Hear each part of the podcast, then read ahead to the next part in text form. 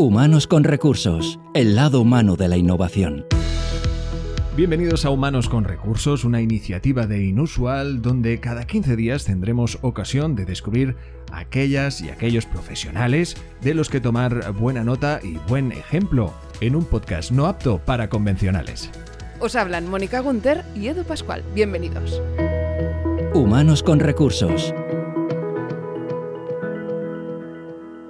Y abrimos el espacio de la entrevista en uh, Humanos con Recursos, donde de nuevo descubrimos a las y los profesionales que gestionan talento, que gestionan personas y que evidentemente gestionan lo que es más importante en las compañías, su capital humano. Hoy con nosotros Ana Martínez Palancar, ella es responsable de HR Operations eh, de TK Elevator España. ¿Cómo estás, Ana? Bienvenida. Muy bien, muchas gracias. Un placer que nos acompañes. Uh, antes de empezar, bueno, aquí un poco vamos, uh, vamos cara a barraca, como se suele decir. Um, cuéntanos los principales retos y objetivos de una HR Operations, de una marca líder como es TK Elevator. Bueno, nosotros TK Elevator somos una empresa líder ¿no? en el sector de la elevación y lo que ofrecemos son servicios de movilidad urbana ¿no? y de acceso. Entonces, en ese sentido, bueno, mm, yo creo que la sostenibilidad ¿no? y la inclusión y la y la, el no dejar a nadie atrás es parte, digamos, de nuestra filosofía y de nuestro ADN, ¿no? Y esa, ese enfoque, la sostenibilidad, también no solo es hacia afuera, hacia nuestros clientes, sino también hacia nuestros colaboradores, hacia nuestro equipo humano, ¿no? Entonces, en ese sentido, nosotros lo que priorizamos con, con nuestros equipos es siempre ofrecer pues, ambientes de trabajo seguro, proyectos desafiantes, las mejores condiciones laborales, ¿no? Entonces, digamos que nuestros retos pues, siempre van a ser pues atraer, desarrollar y bueno, y permitir eh, dotar de las condiciones para que nuestros equipos puedan dar lo mejor de sí mismos. Claro, unos retos que van ligados a unos valores, una filosofía que en este caso evidentemente todo va de la mano, que impacta, como es muy lógico, en, los profesionales, las profesionales de, vuestra compañía y eso pues evidentemente trasciende a vuestros clientes. ¿no? ¿Qué tipo de perfiles por eso necesitáis eh, en, vuestro, en vuestro día a día para vuestros proyectos y, retos? ¿Cuáles son incluso también los más uh, complejos de conseguir?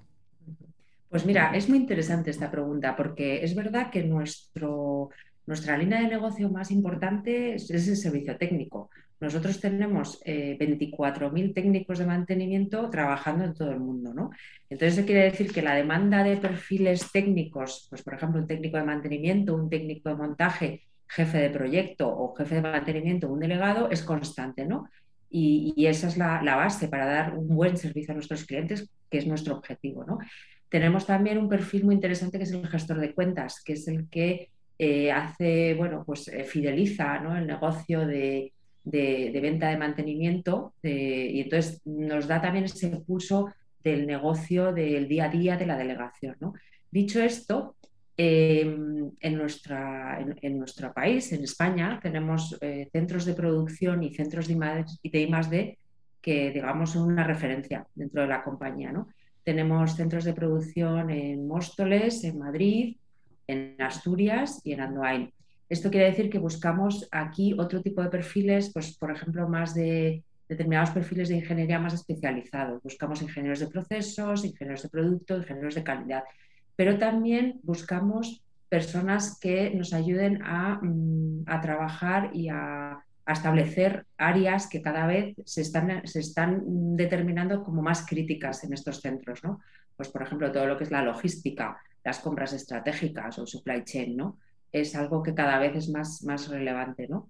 Y aquí también me gustaría destacar mmm, que igualmente España se está posicionando en, dentro de nuestra organización como un lugar privilegiado para crear centros globales, ¿no? En este sentido, pues desde hace dos años se está estableciendo aquí un, hub global de la función de IT, aquí en, Madrid en concreto, eh, con personas que están localizadas en España, pero dando servicios a todo el mundo de, dentro de nuestra compañía. ¿no? Aquí buscamos perfiles de IT muy, muy diversos. Buscamos jefes de proyectos de IT, IT Service Analyst o personas que trabajan en seguridad de la información, que para nosotros es algo prioritario. Y por último, a mí me gustaría destacar algo que ha marcado un hito en nuestro negocio este año y es el lanzamiento de un nuevo producto que se llama EOX. Y este nuevo producto es un ascensor que es nativo digital que es altamente competitivo, es decir, es más fácil de producir, es más fácil de instalar y es más fácil de mantener. Y además es más ecológico. Entonces, esto pues va, reduce la huella de carbono y, y a lo largo del año pues ha habido un gran equipo de personas que han estado trabajando, que han estado volcadas en este gran proyecto que ya tenemos en el mercado y digamos que esto ha proporcionado oportunidades profesionales para reclutar gente que, se ha incorporado al proyecto, pero también el desarrollo profesional de personas que estaban trabajando en nuestra compañía y que han podido acceder a este proyecto que ha sido muy interesante. ¿Cómo la mejora, es interesante lo que comentas, ¿no? Cómo la mejora en el propósito, en este caso, de sostenibilidad de la empresa, a su vez repercute en generar retos, nuevos proyectos y a su vez también nuevas oportunidades profesionales a, un tipo de profesional, el que tenéis en, en Teca Elevator, eh, del que exactamente qué perfil, qué cualidades eh, os gustaría eh, destacar Em, evidentemente de la persona tras el profesional también, ¿no? que va muy ligado de la mano al final. ¿no? Exactamente cuáles serían esas ah, capacidades que destacáis de vuestros profesionales. Pues eh, más allá de las competencias técnicas, que por supuesto son muy, muy importantes, yo destacaría, digamos, las, una parte más de competencias transversales, digamos, ¿no?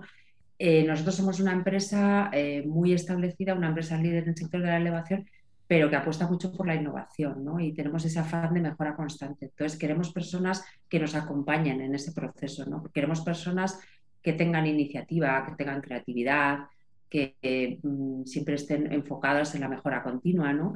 Y a mí me, yo destaco dos aspectos fundamentales. Es la gestión del cambio, la apertura al cambio el aprendizaje, porque hoy conoces un proceso, una aplicación o una manera de trabajar y mañana cambia totalmente. ¿no? Entonces, eh, buscamos personas que estén abiertas al cambio y que abracen el cambio. ¿no? Eh, y por otro lado, la colaboración, que parece una palabra así muy baladí, pero yo creo que es muy importante porque nuestra empresa es muy global. Eh, somos más de 50.000 trabajadores trabajando en todo el mundo, pero muy localizada. nosotros tenemos una presencia muy local en, en, toda la geografía española. ¿no? Entonces, esto quiere decir que cada uno de nosotros tenemos un importante valor para al final dar un buen servicio a nuestro cliente. Y esto requiere que trabajemos en equipo y que pensemos en el conjunto todos y que trabajemos de una manera colaborativa. Entonces, a mí esa parte me parece fundamental y yo creo que no solo son palabras, es la realidad. Eh, precisamente lo que también lo que comentabas, esa, esa, colaboración implica una conciencia de equipo, ¿no? Y ahí es, es, donde la parte fundamental de la, de la esencia del core, ¿no? De, de Teca Elevator y, sus profesionales. hablamos de datos porque siempre son los que de alguna forma ah, ejemplifican del ah, buen hacer y evidentemente de los buenos resultados de una compañía como la que hoy estamos ah, redescubriendo, evidentemente. Según la revista prestigiosa, revista en este caso Forbes, Teca Elevator está en el ranking de las 75 mejores empresas mejor valoradas para trabajar en España, según una encuesta pues, realizada por Sigma 2 a los trabajadores de las propias empresas. En este contexto, Ana, ¿qué factores eh, generales predominantes de vuestra empresa consideras que han tenido en cuenta los trabajadores que han participado en dicha encuesta? Pues mira, la verdad es que estamos muy orgullosos de este reconocimiento porque también es algo que demuestra precisamente lo que hablamos, el trabajo en equipo. Esto es un esfuerzo de todos, ¿no? De construir una mejor empresa y, y, y llega a esa parte de reconocimiento, ¿no? Yo creo que hay un factor muy importante que nosotros trabajamos en una empresa muy, ya muy asentada, muy reconocida, tenemos una larga trayectoria eh, y bueno, apostamos por la innovación esa parte yo creo que es, muy importante también para nuestros trabajadores. Uno de los, uno de los principios de liderazgo que tenemos nosotros en nuestra, en nuestra organización es eh, crear un entorno en el que las futuras generaciones quieran trabajar. Y eso es muy importante para nosotros, el crear entornos de trabajo que permitan a nuestros empleados desarrollarse, el trabajar con respeto, el trabajar en comunicación, el valorar la diversidad, el alentar nuevas ideas, ¿no? Entonces, digamos que todo esto influye. Ya mm, cuando bajamos a cosas concretas, digamos, pues, pues por ejemplo, nosotros, para nosotros la seguridad es, es lo primero, ¿no? Es muy importante. Eh, mantener la seguridad de nuestra gente es algo clave para nosotros y está en todo lo que hacemos. Esto tampoco es una palabra así que, que se diga una bonita frase y es que realmente eh, pues la seguridad es, por ejemplo, la mayor parte de nuestras formaciones están enfocadas a la seguridad y salud de nuestros trabajadores. O cuando revisamos un procedimiento, lo primero que ponemos encima de la mesa es la seguridad. Cuando empezamos una reunión, de lo primero que hablamos es de seguridad, ¿no? Y esto es algo que es, es muy importante. Em, a nivel de compensación o beneficios, yo creo que también hay unos puntos eh, clave que nos hacen posicionarnos como, como, una empresa ¿no? para, para, trabajar. ¿no? eh, ofrecemos un paquete de compensación competitivo, eh, recompensamos el esfuerzo individual de las personas, eh, además hacemos estudios ¿no? para ver un poco la competitividad de nuestro nivel salarial, ofrecemos un sistema de retribución flexible que la, la verdad es muy atractivo y que atiende a las necesidades de su empleado, del empleado y de sus respectivas familias, dependiendo un poco de, la edad. Yo creo que hay otra parte también importante y es que ya desde hace algunos años hacemos una encuesta global de empleado. Es una encuesta global que se hace en toda la organización y que nos permite tener un pulso ¿no? de, de, qué aspectos trabajamos bien y qué áreas queremos seguir trabajando. ¿no? Y eso nos da una información muy valiosa. Eh, es una encuesta, por supuesto, totalmente anónima, de la que sacamos planes de acción que luego eh, conllevan una serie de, medidas y, de mejoras. ¿no? Em, y luego, bueno, pues hay muchas, hay muchas em, digamos, eh, detalles de, beneficios que yo creo que también nos, nos diferencian un poco, ¿no? De, por ejemplo, para que te hagas una idea, cuando hacemos reconocimientos médicos, adaptamos el tipo de pruebas médicas que hacemos dependiendo de la edad o del género del trabajador, ¿no? Tenemos un programa también que se llama TKE Te Cuida, que facilita la conciliación y la, salud del trabajador y de sus familias, pues mm, proporcionando determinados servicios que van en, esa línea. ¿no? Entonces yo creo que es un conjunto, digamos, de, todos estos aspectos y servicios que hacen, bueno, pues que, que tengamos ese reconocimiento, sobre todo el reconocimiento de los que formamos parte de la empresa. Claro, sin duda. Aparte, evidentemente que ah, la salud es primordial eh, y evidentemente también que el trabajador sea, sea feliz y que también encuentre ese reto constante, que también de alguna forma alimente esa ambición bien entendida para seguir progresando como profesional en ese aspecto. Eh, ¿Qué tipo de, medidas, propuestas, formaciones ah, aplicáis y proponéis precisamente para todos estos profesionales que quieran seguir evolucionando dentro de la misma compañía? Pues mira, para nosotros la formación empieza desde el primer día. El trabajador empieza en nuestra organización el primer día y ya tiene un proceso de acompañamiento y de bienvenida. Entonces, eh, bueno, pues asignamos el denominado compañero de bienvenida que acompaña a esa persona durante los tres primeros meses y bueno, pues le facilita ese conocimiento no formal de la organización que hace que la persona, bueno, pues rebaje un poco la ansiedad que puede suponer cuando empiezas un nuevo trabajo, ¿no? Y que te puede pues, eh, poner en contacto con personas, facilitar networking, etc. Entonces es algo que es, muy interesante, está muy bien valorado y además desde el inicio proporcionamos un itinerario de formación eh, adaptado a esa persona, dándole las formaciones que, que necesita. Em, yo aquí también destacaría, pues nosotros lo que hacemos es la publicación interna de vacantes. ¿no? Eh, lo que hacemos es a través de una plataforma publicamos las vacantes para que cualquiera de nuestros empleados pueda acceder a, si está interesado, y participar en un proceso de selección interna. Aquí, desde el año 2020, que bueno, supuso, pues como todas las empresas que avanzamos enormemente en digitalización, pues en 2020 lo que hicimos es eh, proporcionar eh, herramientas para que también nuestros eh, operarios, nuestros técnicos de mantenimiento, trabajadores de campo, no de oficina, pudieran acceder con las mismas facilidades que el trabajador de, oficina. Entonces, simplemente a través de sus dispositivos móviles, ellos tienen, y simplemente con un botón, si están interesados en una posición, pueden aplicar y pueden enviarnos su currículum.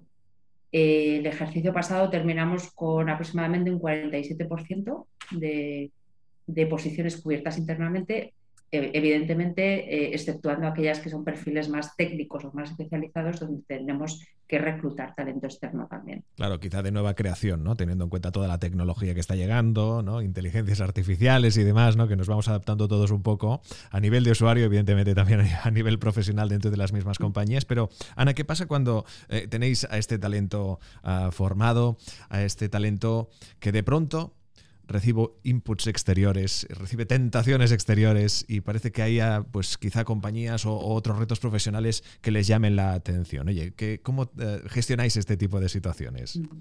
Pues mira, yo diría que más que retener es desarrollar el talento. Claro. Y entonces eh, aquí nosotros tenemos ya un programa que, está muy, muy, muy asentado dentro de nuestra organización que se llama TKE Talents y es un programa global, no solo es específico de España porque una empresa tan global y tan internacional como la nuestra mm, tenía que tener determinadas herramientas que nos posibilitaran visibilizar el talento desde los niveles iniciales en la organización, visibilizar el talento de las delegaciones, de cualquier nivel de la organización. Entonces, eh, nosotros ya tenemos una, esa herramienta que nos permite pues, que los managers puedan nominar a personas que realmente identifican como potencial, con ganas de crecer, con ganas de incluso de salir fuera de España, irse a otro lugar, etcétera. Y una vez que están nominados esos talents, pues tenemos todo un programa de desarrollo, eh, ya no solo de formación, sino de, salir un poco de tu lugar, de tu departamento, ver otras cosas, tener posibilidades de hacer networking, fijar un poco tus herramientas de desarrollo, tus objetivos de desarrollo, etcétera. Aquí también hemos incorporado un elemento dentro del programa que es el mentoring, que me parece una de las eh, actividades más interesantes de todo el programa porque además facilita el intercambio entre personas que tienen un bagaje, una experiencia, ya un seniority ¿no? en la organización, con talento más junior y además eh, hacemos cruces de personas, hacemos matching de personas que, que, están en entidades legales diferentes, en departamentos muy diferentes y que precisamente nos permiten trabajar en esa parte de colaboración, que estamos hablando de colaboración, y de diversidad generacional, ¿no? porque también se trata de, transmitir ese know-how que asesoramos como organización, que es muy, muy importante. Exacto, ¿no? transmitir todo ese conocimiento y darle el valor que merece también, ¿no? Por, respeto, que en ese aspecto también es algo que quizá habíamos olvidado, ¿no? Siempre acabamos pensando en nuestro presente, pero en realidad venimos de un pasado que es el que nos ha ayudado a estar en este presente y nos ayudará a estar en el futuro. Eso es, sí. Sí, sí. Nosotros también lo que tenemos es un sistema de, evaluación de desempeño que lo que permite es que por lo menos una vez al año, eh, de una manera, digamos, estructurada, más allá de las conversaciones informales que se puedan producir a lo largo del año, eh, nuestros empleados se sientan con sus respectivos managers y hablen de temas de desarrollo, ¿no? Y hablan de competencias a desarrollar, de expectativas, de objetivos de desarrollo ligados a las necesidades del puesto o más allá y un plan de desarrollo, de tal manera que cuando acaba ese proceso, pues cada empleado tiene su propio plan de desarrollo individual, que también es su propia responsabilidad llevarlo a cabo, ¿no? Pero con la ayuda del responsable directo y con la ayuda de todo el equipo de recursos humanos, por supuesto. Vamos a, nos estamos quedando sin tiempo. La verdad es que la, charla eh, de hoy está resultando interesante, no lo siguiente. La verdad es que son muchas las cosas que lleváis a cabo en, en Tech Elevator. Ah, da gusto poder dar también precisamente datos como el que daremos ahora mismo, y es que en 2021 recibisteis un reconocimiento para, por, por vuestro compromiso con el empoderamiento del talento femenino, ¿verdad? Eso es. En 2021, bueno, pues nos adherimos ¿no? al programa Empowering Women's Talent de la revista Equipos y Talento. Em, yo diría que, bueno, mm, a pesar que evidentemente tenemos mucho camino por recorrer en temas de, igualdad y de género, somos una empresa del sector metal, tradicionalmente más masculinizada, pero eso no nos impide trabajar eh, de manera firme en, temas de igualdad, de diversidad. ¿no? De hecho, los dos últimos años, pues eh, todo este, digamos, esta adhesión a, a, este tipo de certificaciones, lo que nos hace es, digamos, el permitir hacer un análisis de lo que hemos conseguido, pero también mm, es un impulso hacia el exterior, de transmitir, digamos, nuestro firme compromiso hacia el exterior, ¿no? hacia, hacia la sociedad, de, digamos, mm, bueno, pues transmitir ese mensaje de que para nosotros es importante, ¿no? Y, bueno, ya no solo las certificaciones externas, digamos, porque bueno, nos hemos adherido también al programa al programa de EGECON, ¿no? de, el código EGECON de la Asociación Española de Ejecutivas y Directivas, somos firmantes del Charter de Diversidad desde hace ya varios años, pero a nivel interno, por ejemplo, hemos creado una comisión de diversidad. Queda mucho camino por recorrer, pero por lo menos estamos dando esos pasos, esos impulsos que nos ayudan a ir fijando el camino. Un camino que sin duda, y para todos aquellos profesionales que forman y que componen esta extraordinaria compañía, ven en él pues un, eh, camino lleno de, retos, pero sobre todo un camino lleno de, proyectos y de crecimiento personal y profesional sin duda extraordinario. Hoy hemos tenido ocasión de hablar con Ana Martínez Alancar, ella responsable de HR eh, Operations de Teca Elevator España. Ana, muchísimas gracias por acompañarnos. Muchísimas gracias a vosotros. Placer.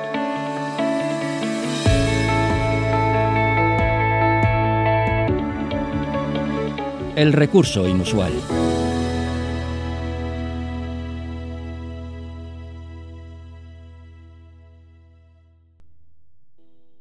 Tramo final de este capítulo de Humanos con Recursos, papel, boli, lápiz, libreta, lo que es de la gana, hasta incluso hasta una tablet. Mira, esto también os lo dejamos usar para apuntar el que es el recurso inusual que nos plantea Mónica Gunter. Adelante, Mónica. Bueno, hoy em, vengo a hablar em, de un problema un problema que yo vivo en propias carnes y Sí. creo que muchos lo vivimos también. Y es un problema al que le han puesto un nombre que se llama fatiga de decisión. ¿Tú sabes Ay, lo que es? Sí, sí, hombre, a ver, yo creo que su mismo concepto lo, lo define muy bien, ¿no? Y es el hecho de estar harto de decidir. Exactamente, porque cuántas decisiones tomamos a lo largo del día sin darnos cuenta, ¿no?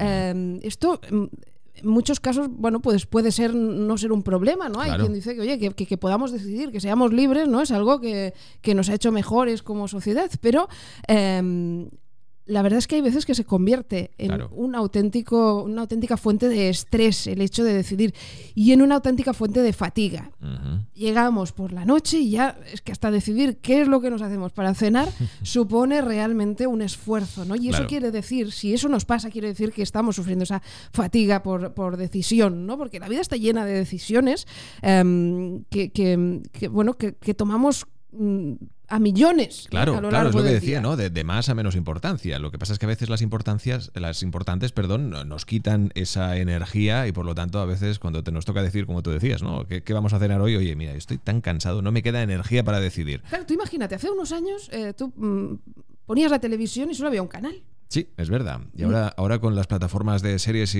y- Claro. y- y ¿Cuánto tardas en decidir qué serie o qué película ves, no? Mira, lo que sí que tenemos claro es que elegir este podcast no genera fatiga No. de decisión, porque ya sabes y tenéis muy claro los que nos escucháis que, bueno, básicamente nos tenéis que escuchar a nosotros y ya está. No, pero más aparte, evidentemente, sí que es verdad que vivimos con una cantidad y una variedad de absolutamente todo, que sí que es lógico que, evidentemente, pues nos suponga también un extra de Mira. fatiga por decisión. De hecho, eh, he encontrado un estudio que se ha hecho en Estados Unidos y que, y que dice que las personas tomamos eh, una media de entre 20 y 45 mil decisiones al día. Wow, Que cambiamos de tarea más de 300 veces qué cada hartón de día. decidir. Sí, Sí. sí. Oye, Y eso no pasa desapercibido para, para nuestro cerebro, igual que para otros músculos de- del cuerpo, ¿no? Que, que el cerebro también está sujeto a agotamiento, ¿no? Por tanto, esa abundancia de opciones genera un efecto contrario al que a priori podíamos parecer o podíamos em, desear, ¿no? Esto hay em, un psicólogo que se llama Barry Schwartz que, que lo ha denominado la paradoja de la elección.